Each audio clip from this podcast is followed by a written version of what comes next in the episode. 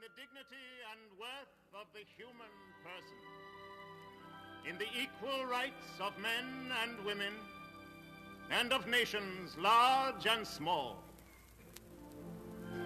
and to promote social progress and better standards of life in larger freedom.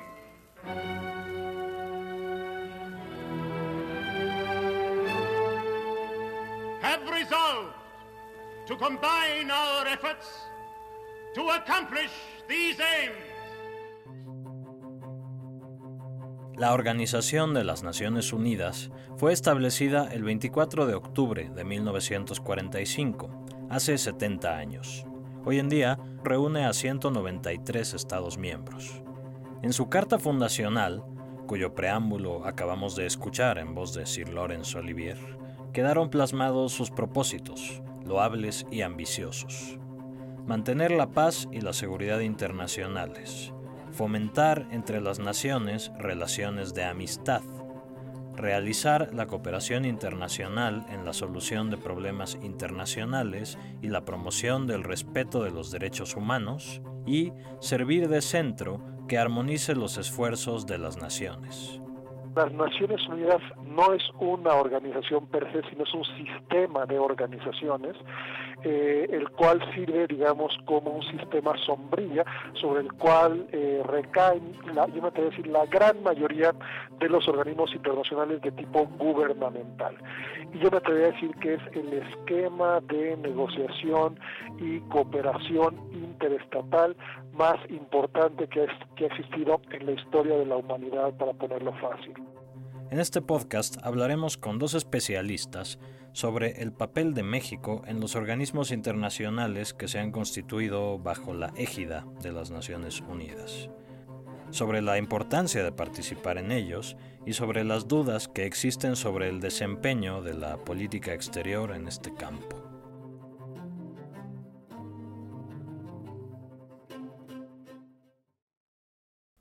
El 26 de junio de 1945, Ezequiel Padilla, Manuel Tello y Francisco Castillo Nájera firmaron en representación de México la Carta de las Naciones Unidas.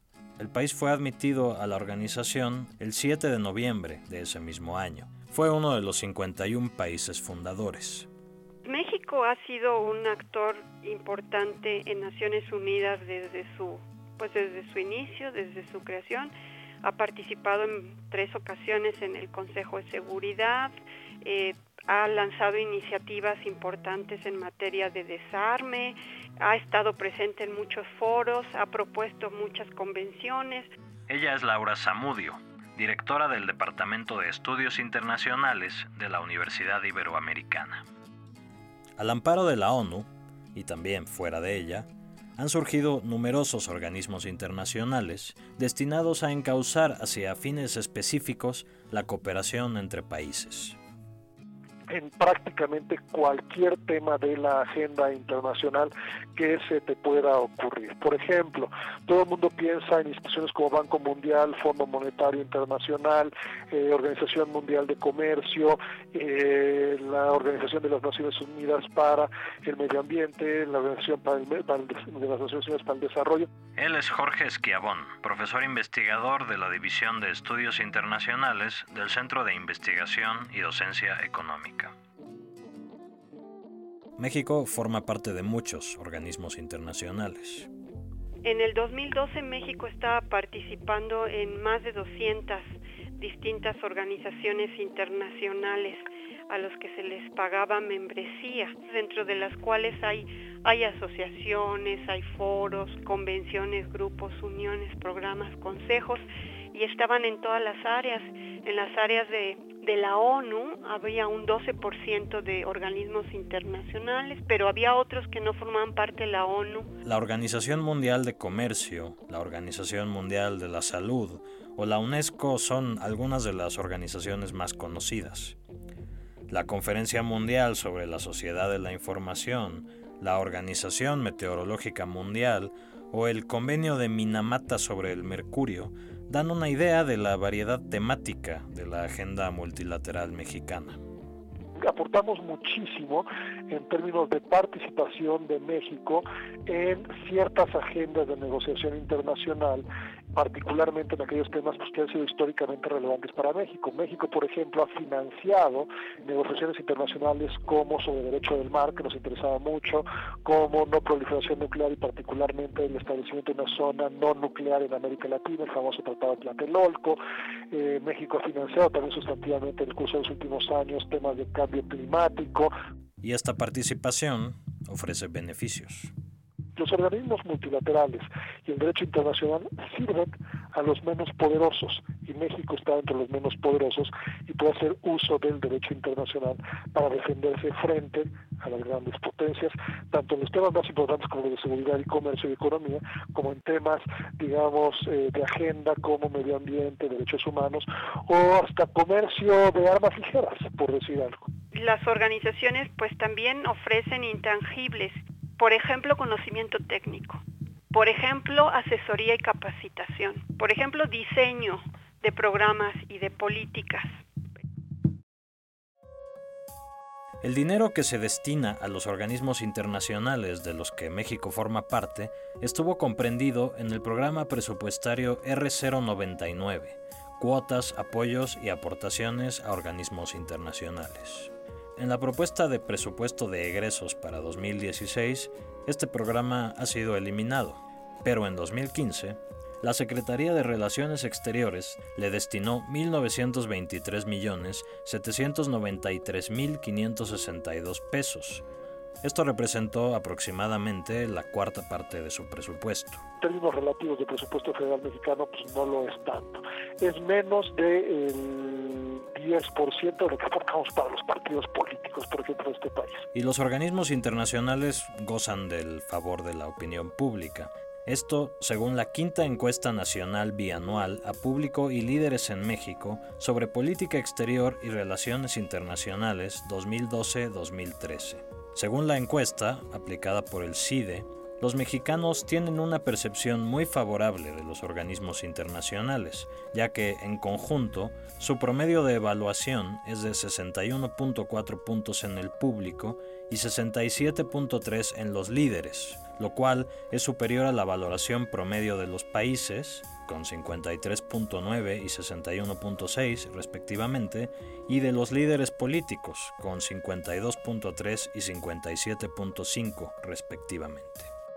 Para poder hacer una evaluación de si 1.923 millones de pesos es mucho o es poco, pues para poder responder a esto tendríamos que tener una idea de qué estamos logrando como país, qué intereses estamos promoviendo, etcétera. Laura Zamudio cree que sabemos poco de lo que ocurre con la participación de México en los organismos internacionales. O sea, yo te podría decir a nivel de hipótesis por qué es importante participar en estas organizaciones, pero a ciencia cierta no tenemos claro qué es lo que realmente estamos obteniendo. Tampoco está muy claro cómo medir, con qué indicadores y qué tipo de metas este, podemos establecer en este tipo de organismos internacionales? Yo creo que hay de inflación con respecto a los organismos en los que participa México y muchos de ellos pues ya son organismos que prácticamente sobreviven por inercia y particularmente dentro del ámbito latinoamericano tenemos históricamente una multiplicidad de mecanismos que son hoy prácticamente inservibles en términos de, por ejemplo, integración regional eh, y que sin embargo siguen vivos y que México sigue aportando sus cuotas a ellos. Y habría que verlos prácticamente uno por uno. Yo pues, creo que perfectamente eh, una cuarta parte de ellos este, son organismos eh, intrascendentes o inoperantes. Es decir, que México podría hacer un uso más eficiente de los recursos que destina a estos organismos. Sí, habría que jerarquizar, o sea, qué organizaciones son las que em, más necesitamos apoyar y que nos apoyen también. ¿Dónde es necesario que haya mayor regulación a nivel internacional? ¿En qué áreas México puede también ofrecer expertise? La pregunta aquí es eh, con base en qué, o sea, primero, ¿cómo se decidió que entráramos a estas organizaciones? Segundo, ¿quién nos representa en estas organizaciones? Tercero, cuántos, eh, qué tanto personal tenemos allí, en qué apartados u órganos dentro de las organizaciones participa, digamos, México. Creo que México debe de gastar mejor en organismos internacionales y en ciertos eh, organismos y en ciertos temas debe gastar más y por lo tanto tener mucho mayor impacto. El milagro que se hace con los recursos tan magros que tiene la Cancillería mexicana en términos de mantener una red consular eh, para atender a 34 millones de personas de origen mexicano y en los Estados Unidos, 70 y cacho de embajadas que aumentó creo que a 78 en el mundo y representaciones ante prácticamente esta multiplicidad de organismos internacionales por 0.7% del presupuesto eh, federal, este, yo creo que es, poco dinero. Y cuando ves el impacto que tiene eh, lo internacional en México, que la gente pues, no, lo, no, lo tiene en cuenta, pero dos de cada tres pesos de riqueza en este país están directamente relacionadas con el comercio internacional de México. ¿Qué significa eso? Que las importaciones y exportaciones de este país representan el 65% del Producto Interno Bruto. El bienestar y la seguridad de la gente pues depende de que México tenga buena capacidad, una mejor capacidad de acción internacional. Y yo sí creo que es una buena inversión invertir mejor primero y luego, una vez que se invierte mejor, invertir más en ciertos temas de política exterior. Este es un debate que se está dando a nivel, digamos, de círculos pues como ya muy informados, ¿no? Eh, entre el Senado y la Secretaría de Relaciones Exteriores, entre el Senado, la Secretaría y las organizaciones de educación superior, comienza a haber una presión fuerte de que la hechura de la política exterior pues tenga que contemplar tanto el sistema político, el régimen político, las características del debate político, de la sociedad civil en la hechura de la política exterior, porque antes pues esta hechura era más bien una pues era más, más en cerrada, ¿no? Estaba más cerrada a la participación de la sociedad civil.